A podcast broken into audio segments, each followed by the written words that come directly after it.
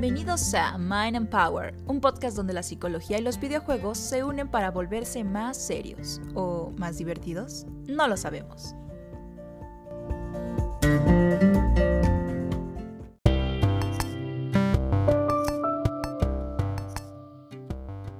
Hola amigas y amigos, ¿cómo están? Aquí en una emisión más de nuestro queridísimo podcast Mind and Power. El día de hoy, bueno, como saben, toda esta temporada ha sido sobre hablar cosas bien interesantes, que es sus trastornos de personalidad, que en este caso eh, hablaremos de un trastorno que como tal no es de personalidad, sino es más bien del neurodesarrollo, pero que tiene muchas implicaciones muy, muy padres y muy interesantes. Y el día de hoy están aquí para para entrarle bien sabroso a la plática, estamos Mario, Ro y su servidora Vero. ¿Cómo están chicos? ¿Qué onda? ¿Qué onda? Bien, bien, aquí ya listos para darle. Y bueno, antes de empezar a entrar a la carnita del tema, vamos a ponerles como cada semana nuestro artículo que en esta ocasión es leído por nuestro querido amigo Ro y se llama Bandicoot Crash, el lado divertido del TDA. Los dejo con esta bonita, eh, con esta bonita artículo. Bandicoot Crash, el lado divertido del TDA. H. ¿Has llegado a pensar que uno de tus personajes favoritos de los videojuegos puede ser considerado como un ser incompleto? ¿Qué pensarías si te dijera que este mismo personaje no sería de tus favoritos si no gozara de esta peculiar condición? Incluso que este personaje, considerado uno de los más entrañables en la historia de los videojuegos, tiene un trastorno conocido como trastorno por déficit de atención e hiperactividad, por sus siglas TDAH.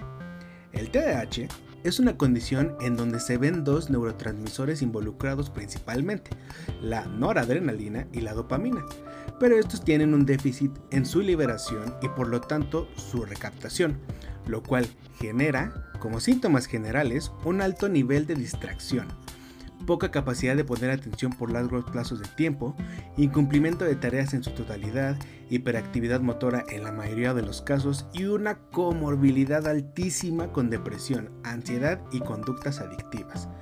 Pero esto tal vez ya lo sepas, si es que eres psicóloga o psicólogo en formación, o tal vez ya estás del otro lado.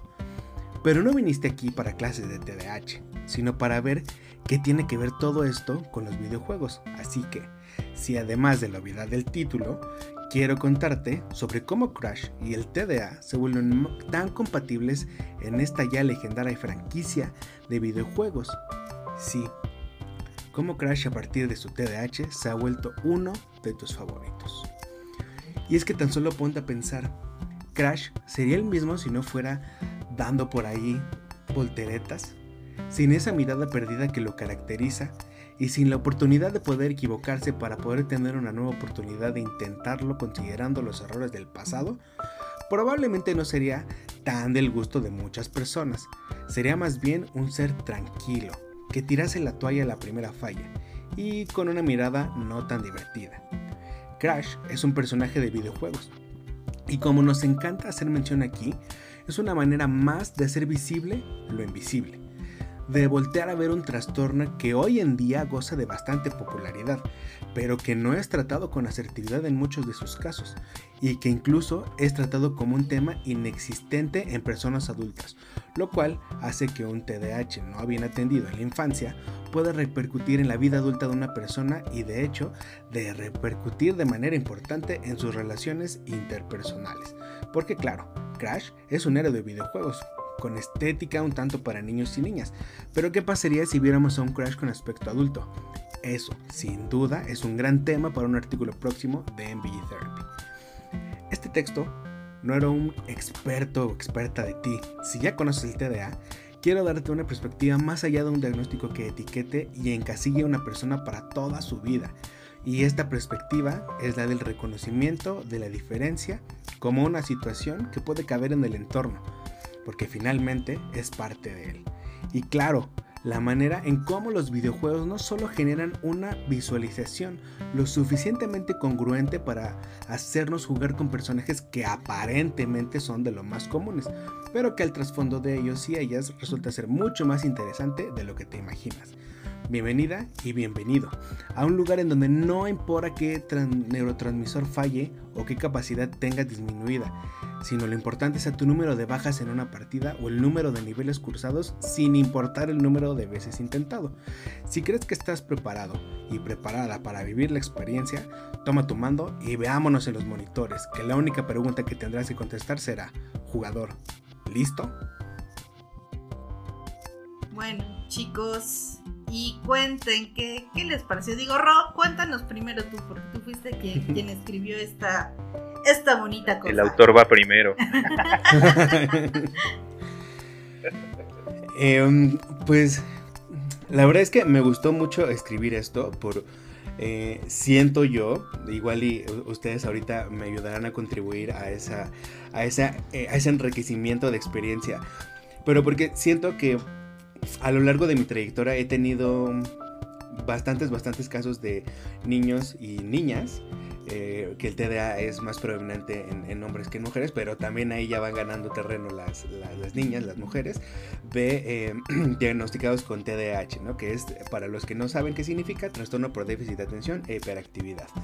¿no? Entonces, em, me parece muy, muy interesante, como siempre, ¿no? Saber qué puedes encontrar en los videojuegos una manija de dónde, de dónde jalar, ¿no? Y poder encontrar, ¿no? Algo que te pueda ayudar a entender este, este trastorno, ¿no? Y pues qué mejor que hacerlo que con Crash Bandicoot, ¿no? Que es un...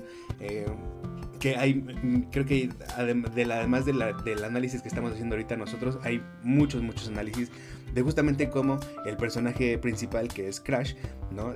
Tiene a, a, a leguas LB que tiene TDAH. ¿Y cómo podemos decir que, Crash tiene TDAH, no? Pues digo, basta con verlo, ¿no? Es una. Es un.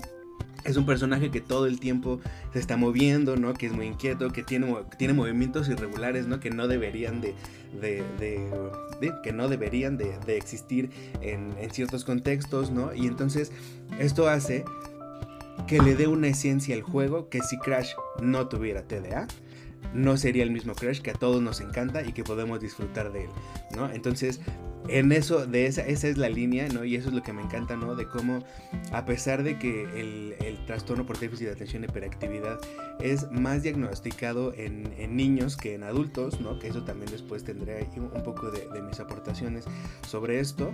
Em, pues bueno, ¿no? Casi siempre es un trastorno que, que, como todos etiqueta, ¿no? Y entonces es el niño burrito, es el niño inquieto, es el niño que siempre está pateando a sus compañeros, es el niño que siempre anda eh, sapeando a todos, ¿no? Y entonces como que deja de ser divertido, ¿no? Para volverse incluso castrante, ¿no? y, y tú conoces a, o, oyes hablar sobre esa persona que tiene TDA y, no es una persona agradable, ¿no? Sin embargo, de nuevo retomando esta idea, Crash, si no tuviera TDA, no sería agradable, no, no, no nos gustaría y no sería este, este tan personaje tan entrañable que está al nivel de, de Mario, de Link, ¿no? Al, nivel de popularidad y de, y de amor por los fans.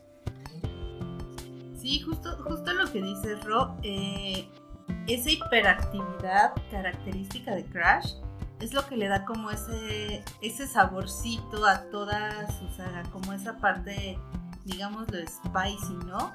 Eh, que aparte como tú lo dices, a final de cuentas es un personaje muy querido que sí entra dentro de esta gama y yo podría pensarlo incluso como espero que mucha gente no me mate, lo veo más como a Crash como una mascota de oficial, por decirlo así, de, de Sony, que incluso este...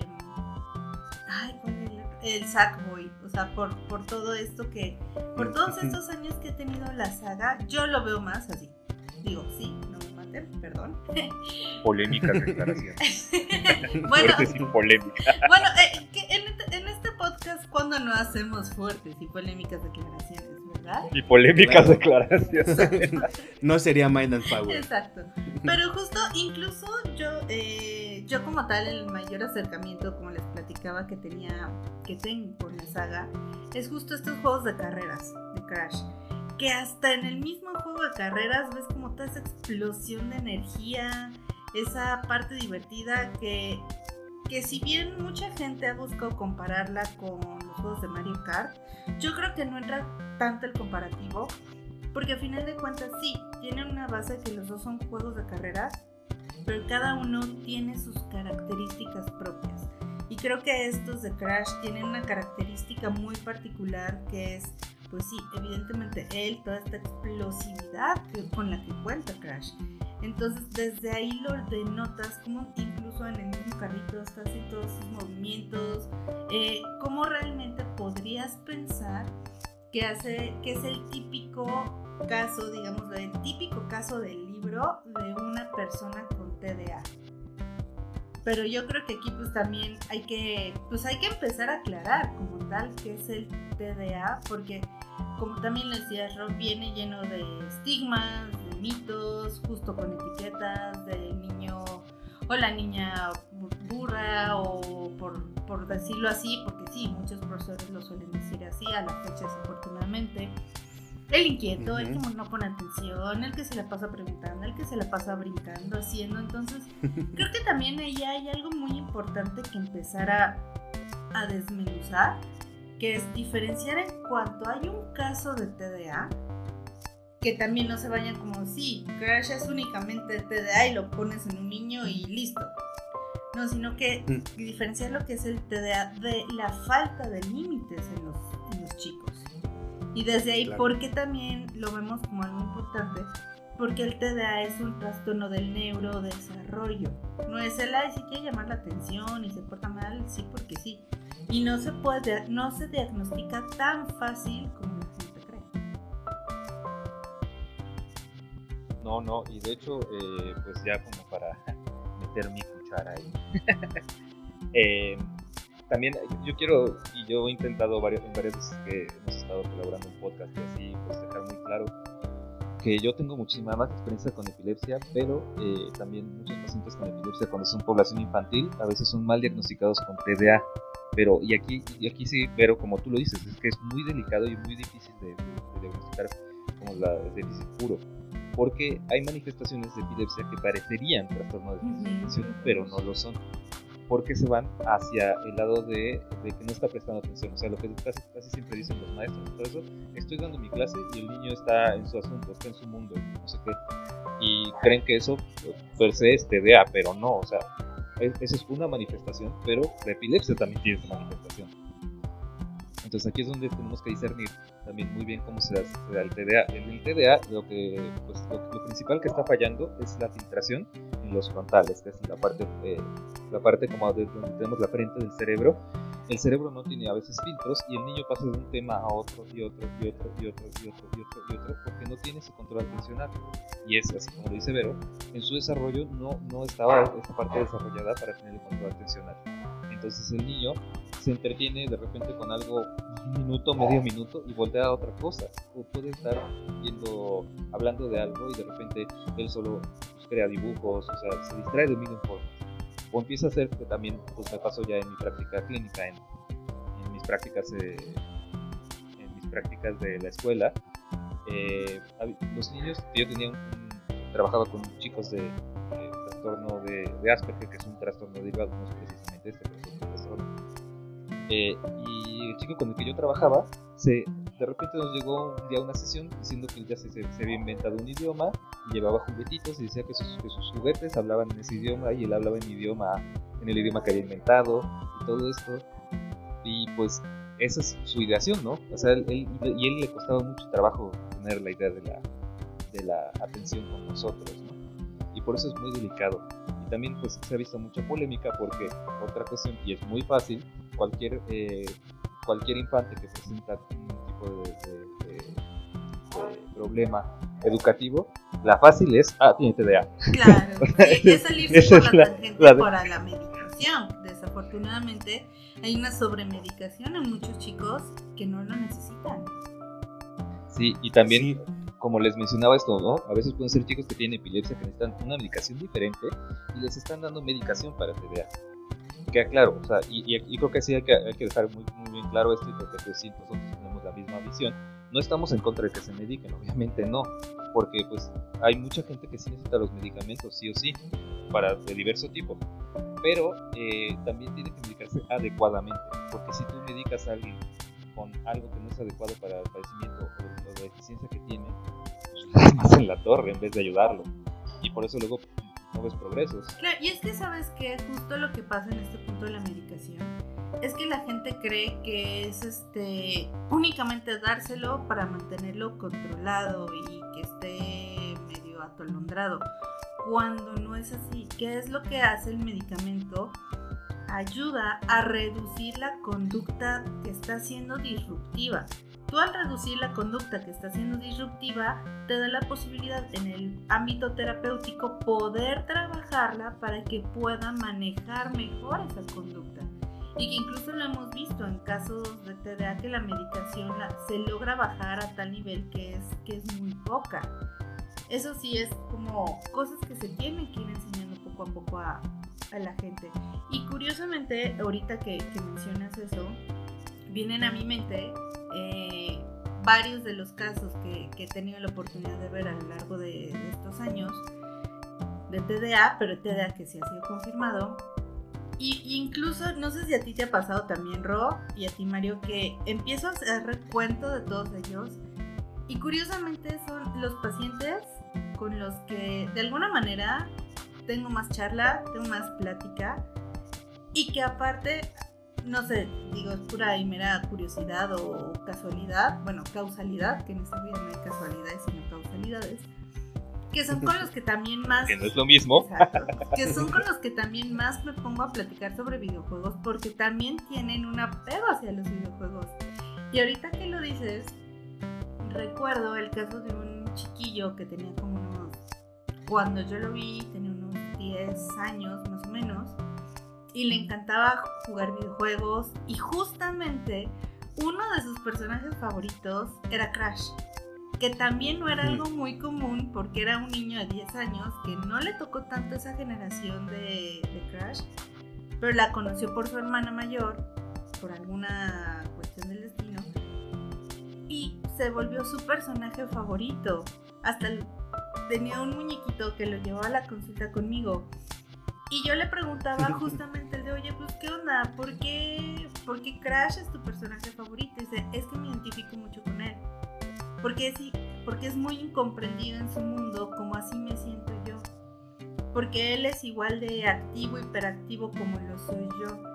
Y me siento muy ajeno a mi familia, a mi escuela, a mi casa, como Crash luego se siente así. Entonces por eso es mi personaje favorito, porque siento que lo me identifico mucho con él.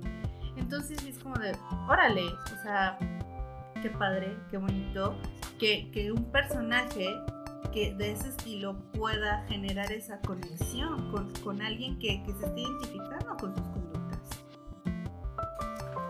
Sí, y justo ahorita que, que haces como esta eh, observación de la causalidad y la casualidad, que son cosas diferentes. Que no es lo mismo. Que no es lo mismo. También eh, me gustaría aclarar también como esto eh, de los síntomas expresados de, del TDA, ¿no? Entre la voluntad y la no capacidad de regular estas, estas, eh, estas acciones, ¿no? Porque muchas veces se cree que, que justamente el TDA es porque el niño no quiere ser tranquilo, ¿no? Y entonces él toma la decisión de ser así, ¿no? La niña también toma la decisión de ser así. Y no necesariamente, más bien no es así, ¿no? Sino más bien justamente como, como nos había platicado ahorita eh, Mario, ¿no? O sea, es algo... Em, que, por, por la, complejidad que tiene dentro del, cerebro hace que haya una incapacidad para esto, ¿no? Y entonces es, creo que ahí podemos verlo de diferente manera, ¿no? A no quiere, a no puede. ¿no? Eh, eh, y entonces pues, creo que a muchos nos haría falta eh, verlo desde, desde este punto, ¿no? A mí algo que me interesa mucho también del TDA es lo, que acá llamamos comorbilidad, ¿no? Que es la, relación que puede tener con otros trastornos por el simple hecho de tener TDA.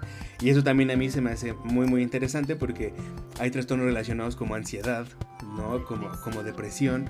Hay, hay manías también relacionadas. Manías, estereotipias, algunas cuestiones este, obsesivas o incluso la y como es la comorbilidad con otros trastornos de personalidad como son el trastorno de personalidad borderline y cuestiones también que pueden derivar eh, justo del border a que puedas, a que sean más propensos al consumo de sustancias o al alcoholismo. Exacto, sí. Entonces, em, de nuevo, ¿no? Cuando, cuando ves a un, a un em, a una, persona con TDA y por eso de repente esto de lo sistémico de verdad se vuelve ¡pum! mágico, ¿no? Porque no, no, no te deja ver no solamente a la persona así con el TDA, sino todo lo que está pasando y todo lo que incluso puede conllevar el que esta persona tenga TDA, ¿no? Y, sería como una analogía para que la gente lo pueda entender, o sea, lo visualice como lo vemos nosotros, a lo mejor cuando una gota de agua cae como, hace estas ondas expansivas en el agua, porque sí, o sea, tiene un foco, ¿no? Y el foco es la persona que tiene la condición, pero vemos que las ondas se están expandiendo a su alrededor, ¿no? Y, eso sería como una forma de verlo así, ¿no? Y ya empezamos a tener en cuenta y a hilar todo lo que hay de, efecto alrededor.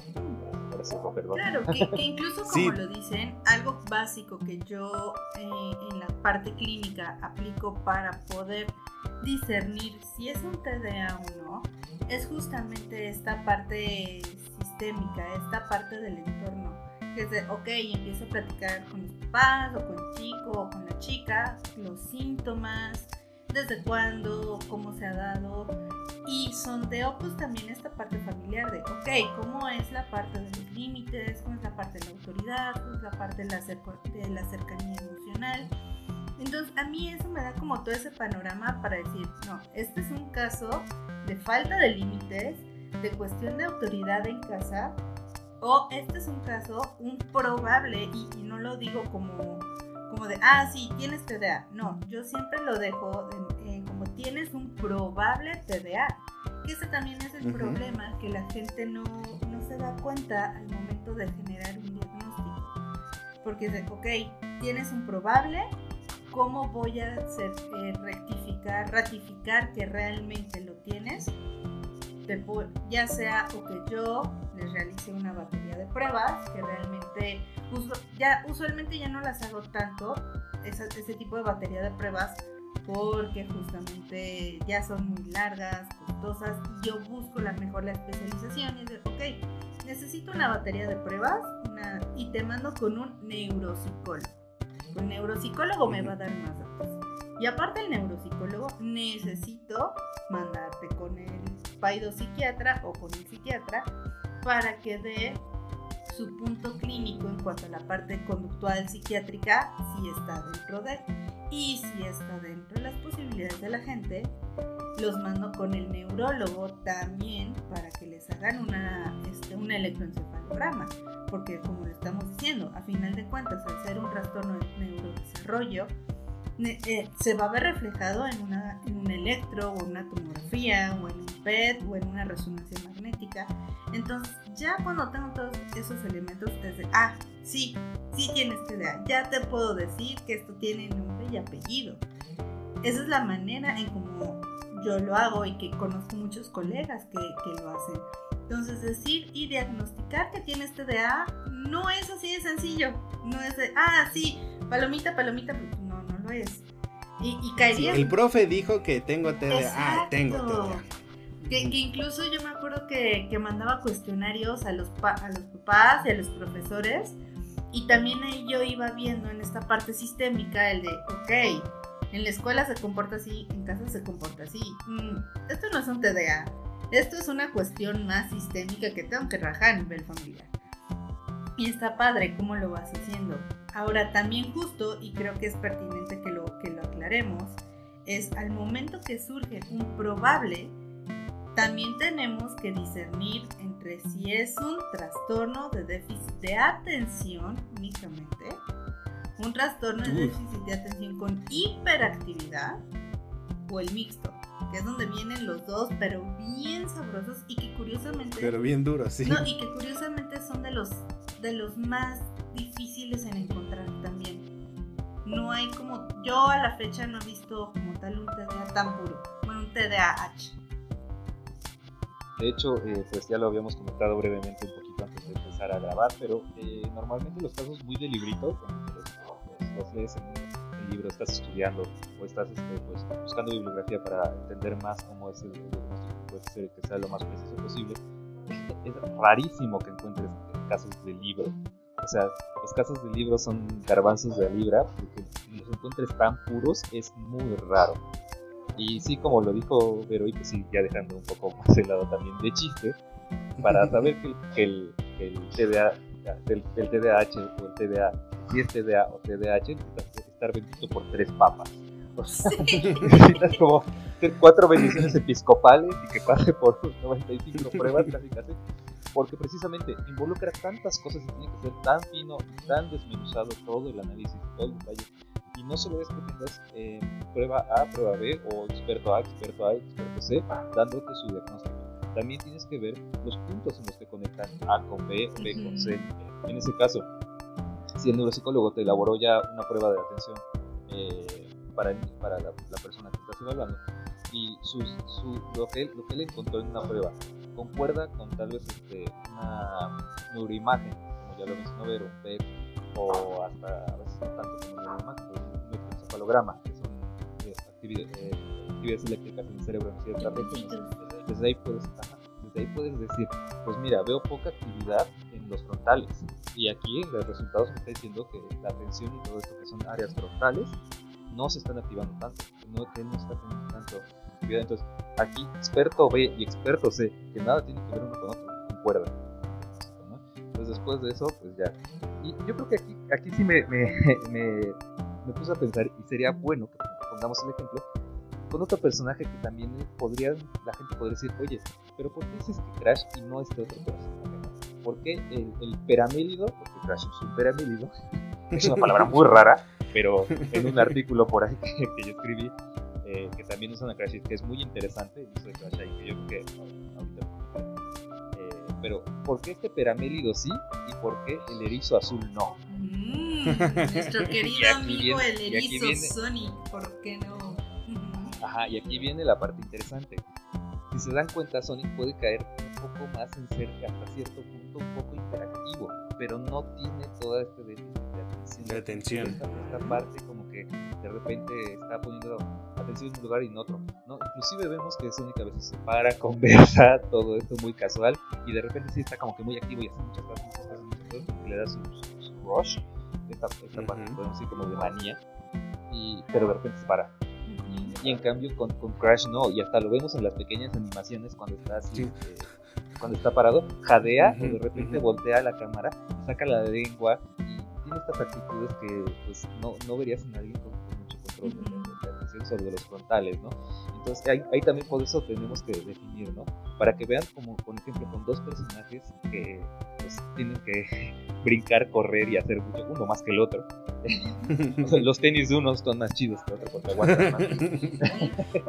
Pero eh, para que vean, ¿no? Cómo los personajes también se proyecta esta, no solo la forma de ser, sino ver estos pequeños detalles que podrían decir, ah, es que yo creo que estos dos están en el mismo. No, no, no. ¿Sabes? Justo ahorita que lo dices, vienen a mi mente también dos, que, que hay tú, hay tú dime tu apreciación. Este. Échale, échale. dos pequeños y queridos Pokémon. Grookey. Grookey, para mi eh, parecer, sí. ¿De Sword and Shield?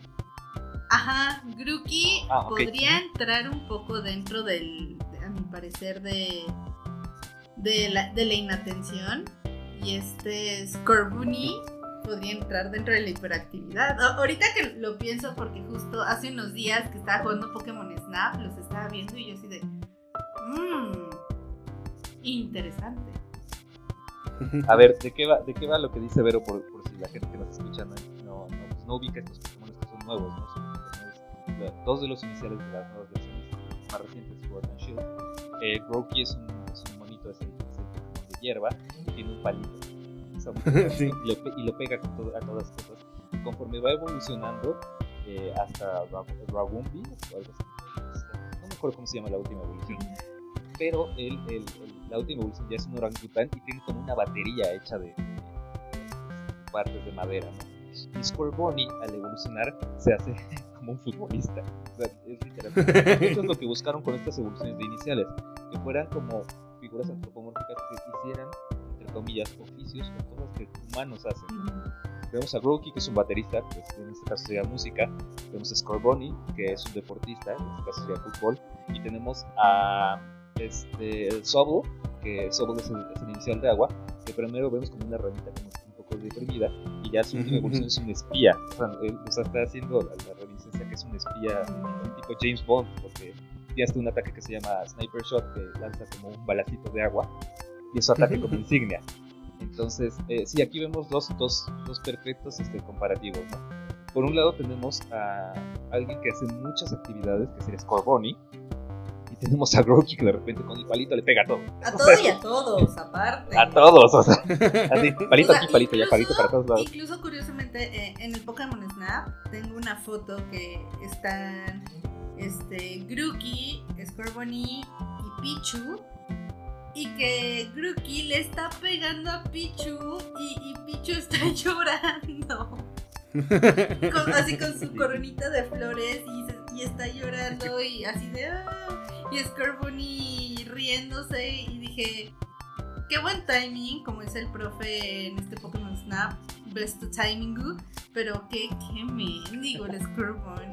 Best timing. y- Pero ahí ¿Qué? podemos Ah. ver un, un claro ejemplo de una conducta. O sea, pues, eh, podríamos ver más conductas, ¿no? Puede ser una conducta también muy repetitiva y muy cerrada, la conducta de, de Brokey. Pero si le pega a todo, si no pone atención y todo esto, es un poco disperso, y eh, va con el palito a todos lados.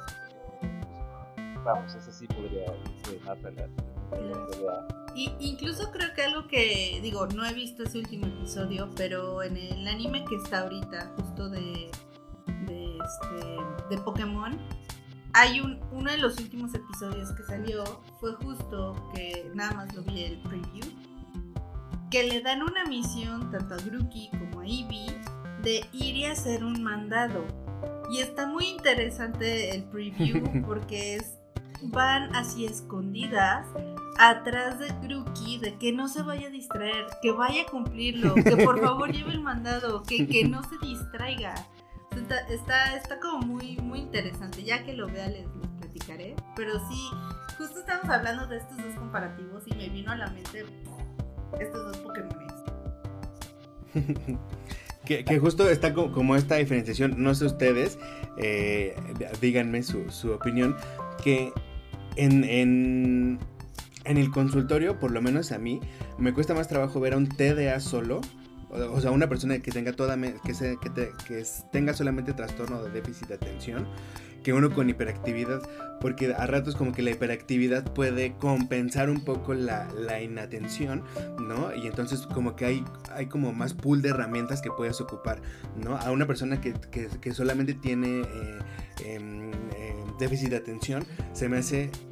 bueno, Por, por lo que yo he visto, ¿no? Que a veces como esta necesidad de estar enfocando, enfocando, los hace que sean personas con muy baja energía, ¿no? Al final, eh, tratar de estar fo- focalizando todo el tiempo consume demasiada, demasiada energía eh, mental y física, ¿no? Entonces, normalmente yo, a los que he visto con, con solamente déficit de atención, son personas con, como, como- con muy baja energía y a veces de repente como que lo que hay que hacer es energetizar para poder empezar a tomar eh, cosas de ahí.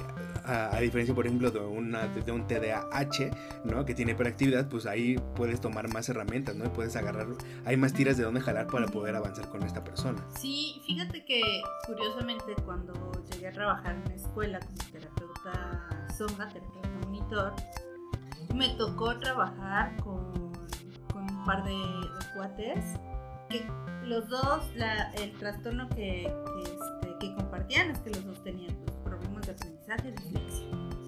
Pero uno justamente tenía hiperactividad y el otro tenía inatención. Entonces, como lo dice Ro, a mí se me facilitaba más trabajar con el que tiene, tenía hiperactividad que con el inatención. Eh, y es bien, es- se me hizo muy interesante el trabajo con esos chicos porque justo era el mismo trastorno con distinta variante y que con cada uno tenía que aplicar cosas diferentes. Entonces era como de, ah, contigo sí puedo hacer esto, pero contigo no, porque no vas a porque, por- porque no, no tienes todavía esa madurez para hacer caso completamente. Entonces sí me era mucho más, más complicado.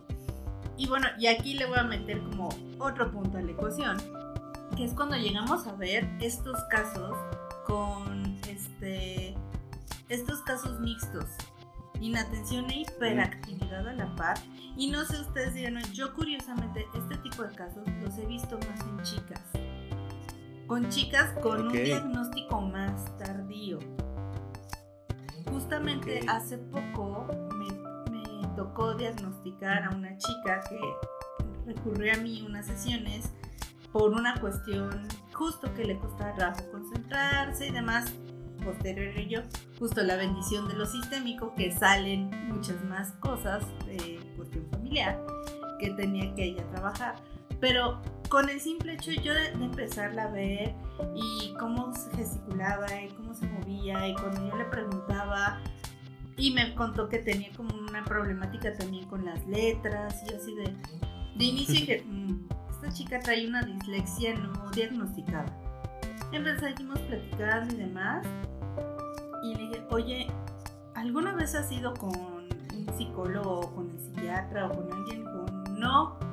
Digo, es que estoy sospechando que puedas tener un TDAH. ¿Qué es eso? Ya le, le di toda la explicación porque obviamente al paciente tienes que hacerle pues esa cuestión de psicoeducación. Claro. Y, y, y si era muy notorio, como dentro de su, de su inatención, estaba su hiperactividad para poder estar concentrada. De tengo que estar haciendo algo para no distraerme y ponerte atención. Entonces, cuando ves esos tipos de casos mixtos, dices, wow, qué, qué interesante, porque yo los he visto en, chicas, más que en chicos los mixtos. Y, de un, y como les digo, de un diagnóstico mucho más tardío. Eh, a, a, una de mis más grandes amigas, mi mejor amiga, el TDAH se lo diagnosticaron hasta que tenía como por ahí de 19, 20 años. Cuando usualmente en un niño eh, varón lo vemos diagnosticado más allá entre los 8, 10, 11 años. Y esta chica que les estoy contando eh, tiene 19 años y apenas se lo diagnosticaron. Porque sí, fue con un especialista, con un este, con un, psiquiatra y con otro terapeuta más especializado en, en, en esas ramas. Y posteriormente me manda el mensaje de, oye, ¿qué crees? Si tengo TDAH. Y yo así de, oh, bendito ojo clínico, sí me, sí me ha servido la formación. Entonces es, es, muy padre cómo, cómo te vas dando cuenta de ello. Y bueno, justo uniéndole un poco con todo esto y de los videojuegos, porque también ya, ya se nos está acercando un poco el tiempo, como dicen, el tiempo premia, creo que algo que es súper importante y pertinente que comentemos relacionado al TDA es platicar un poquito de Endeavor. Ah, claro. Ah, sí, claro, Endeavor. Endeavor eh, es una.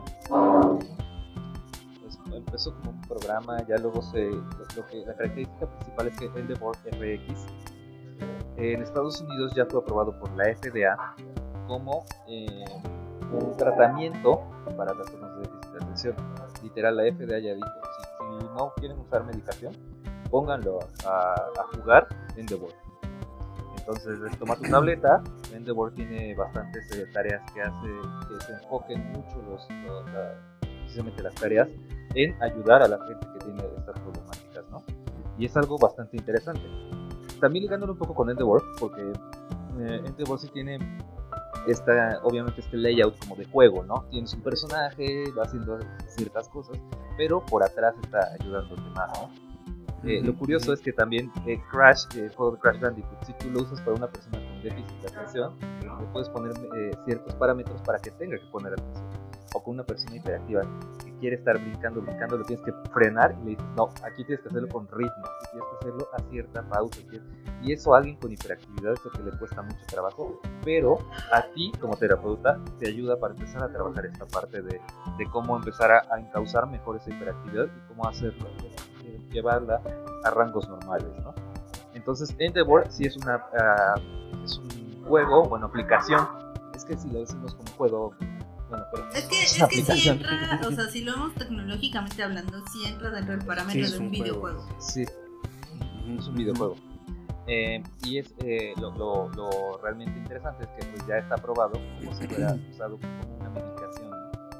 Eh, puedes usarlo como una medicación para personas de este tipo. De hecho ya lamentablemente aquí pues no ha llegado, no ha sido liberado para que todo el mundo lo use. ya está liberado en algunas pruebas y todo en Estados Unidos y también solo para iPad. O sea, está, está en versiones para Mac.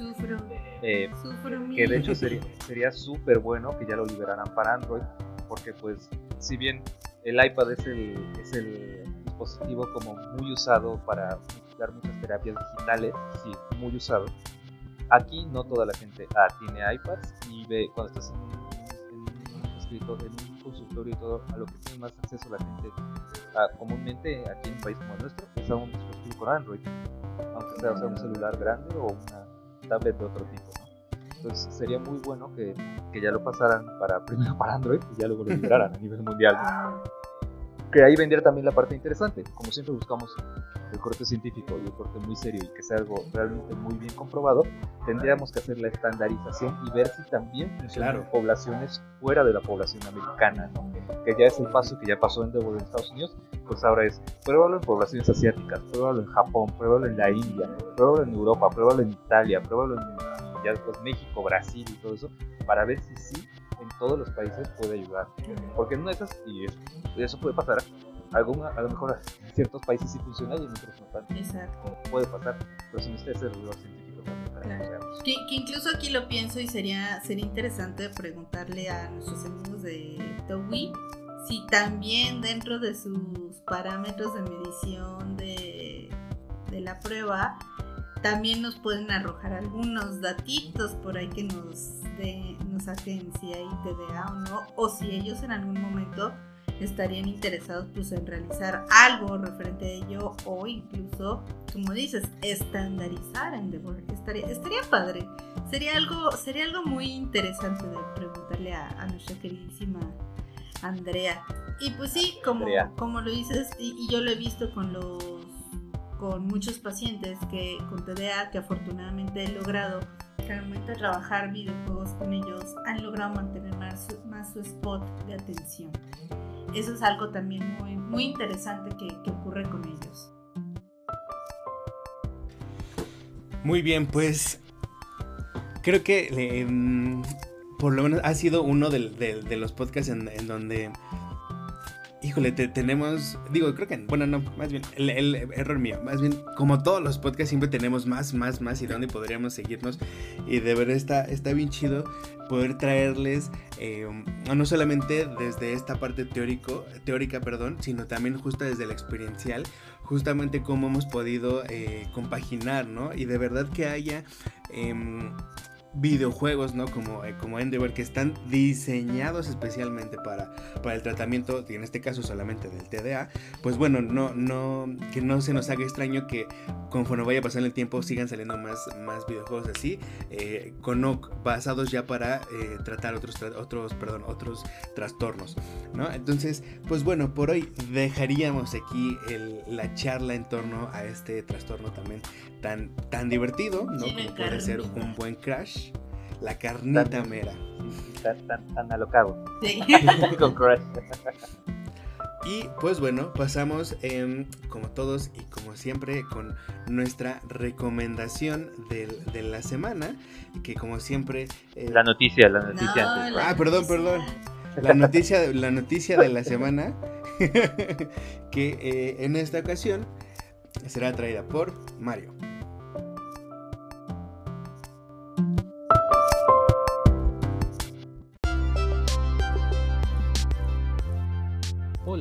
Soy Mario H y esta es la noticia de la semana. Este viernes 16 de julio sale a la venta The Legend of Zelda Skyward Sword HD. Este juego es una versión mejorada del original que salió en el 2011 para el Wii. El control fue adaptado del original que usaba el Wii Remote y el Nunchuck. Ahora controlarás el escudo y la espada de Link con los Joy-Cons o con los dos sticks direccionales cuando estén conectados a la consola o en el Switch Lite. Junto con el juego será lanzado un amiibo de Zelda con Neburi y un par de Joy-Cons que representan la espada y el escudo que utilizas en el juego. Este juego podría ser una buena opción en lo que esperamos la salida del Breath of the Wild 2. Yo soy Mario H y esta fue la noticia de la semana.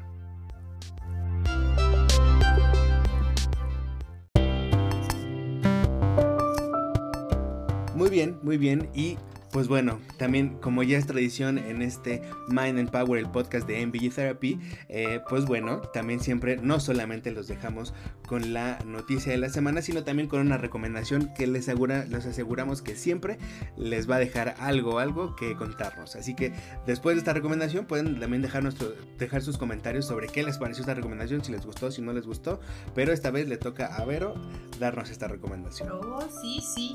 Y bueno, es una recomendación que, que desde que yo vi el anuncio me super emocioné, me hypeé, grité, inserte en Memento Flanders. Y, y de, Nos pusimos felices, ¿eh? Oh, sí. bastante, ¿eh? y de qué va, a final de cuentas? Eh, ustedes saben que, pues sí, tengo un gran amor y aprecio a, a la franquicia de Nintendo. Eh, la E3 para mí fue, en algunos aspectos de Nintendo, de tengo una relación amor-odio contigo porque te estás llevando mi dinero. Y en esta ocasión, pues no, no volvió a fallar Nintendo, ¿verdad? No lo he adquirido, espero en estos días, pero ya tiene este anuncio y que salió unas cuantas semanitas. ¿Y de qué está hablando? Del Games Builder Garage. Un juego Yay. no, no, no, un juego que nos acerca a todos a lo que realmente es crear un videojuego. ¿Y de qué va? A final de cuentas, te, Game Builder Garage te está enseñando conceptos básicos de programación. Te está mostrando la programación desde un punto distinto, que puede ser divertido, que puede ser ameno, para irte involucrando. Eh, Nintendo siempre se ha, sido muy fiel a su filosofía de que sus juegos son para todos, para todas las edades.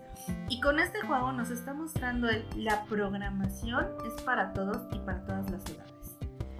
Eh, es programación básica a modo de nodos, eh, quiere decir que, pues, que vas conectando, vas conectando las opciones de si quieres que tu personaje avance, brinque, que se reproduzca la música por cierto loop, te está dando la, la pauta a crear tus propios videojuegos, que veas lo complejo, dentro de esta sencillez, lo complejo que también es. Digo, yo lo veo muy de cerca con, con los alumnos de la universidad para la que trabajo, que es un, oh, ya se puse mal el código y ya se rompió mi juego. Entonces, esto es como un acercamiento muy padre, muy bonito. Aparte, algo que, que se me hizo increíble es que este juego te da la posibilidad y la compatibilidad de conectar tu mouse al Switch. Para que tú Wow. directamente con el mouse vayas haciendo la conexión y la programación. Otra cuestión que se me hizo súper padre es justo que tú conectando, haciendo tus minijuegos y subiéndolos a la red, tienes la posibilidad de que las demás personas jueguen los videojuegos que estás haciendo, tú juegas los de las demás personas.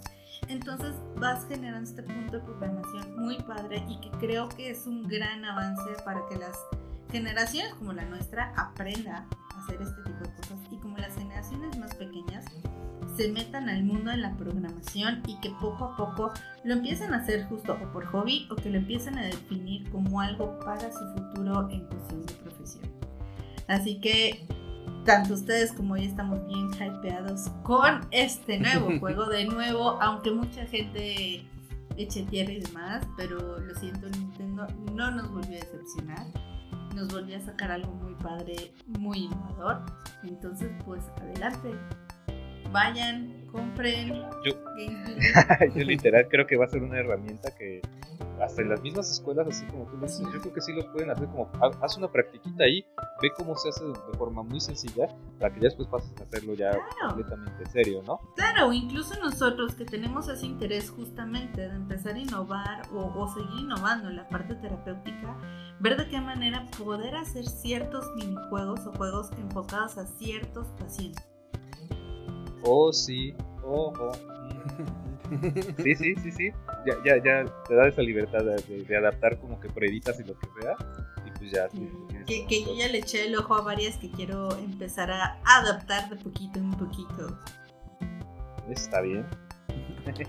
¿Tú cómo lo ves, Rob?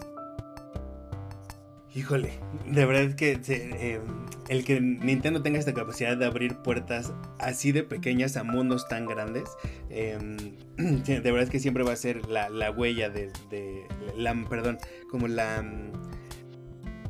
Sí, la de marca ajá, de, este, de, de esta empresa, ¿no? Po- podremos mentar mucho eh, cuando vemos que, que, que este que Breath of the Wild se va a atrasar un año más. O Bueno, no se va a atrasar, pero más bien nos dieron una fecha muy, eh, muy ambigua. Podremos llorar por eso, pero de verdad es que estas genialidades eh, solo Nintendo. Yo no solo lloro por Breath of the Wild, sino que lloro porque desde hace tres años me prometió un Bayonetta 3, por favor. Ay, ay, y dijeron, no, sigue en desarrollo, vamos bien. Ah, sí, no, creas que nos hemos olvidado de eso, ¿eh? Sí. Aunque, aunque. Eh, no lo tengamos muy presente, pero ahí sigue, ¿eh? sí, sí, sí. Qué mala onda. Quiero que me den algo por lo menos. Ya sé. Pero bueno, pues por hoy, amigos y amigas, démosle final a este podcast Mind and Power de MBE Therapy. Recuerden que eh, seguirnos en todas nuestras redes sociales. Está la página como tal de MBE, mbetherapy.com, ¿no? Tenemos Twitch, tenemos Facebook. Y también este podcast lo pueden escuchar en Spotify. Y pues bueno, también pásense a dar una vuelta a nuestro canal de YouTube, donde seguramente encontrarán cosas que están eh, muy muy padres como las algunas de las retransmisiones que iremos subiendo poco a poco de los lives que hemos tenido y que seguramente serán de mucho su interés. Así que bueno, pues por hoy nos quedamos aquí. Les damos las gracias. Hoy estuvimos Ro.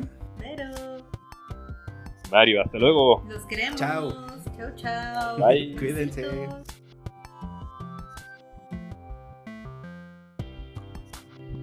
you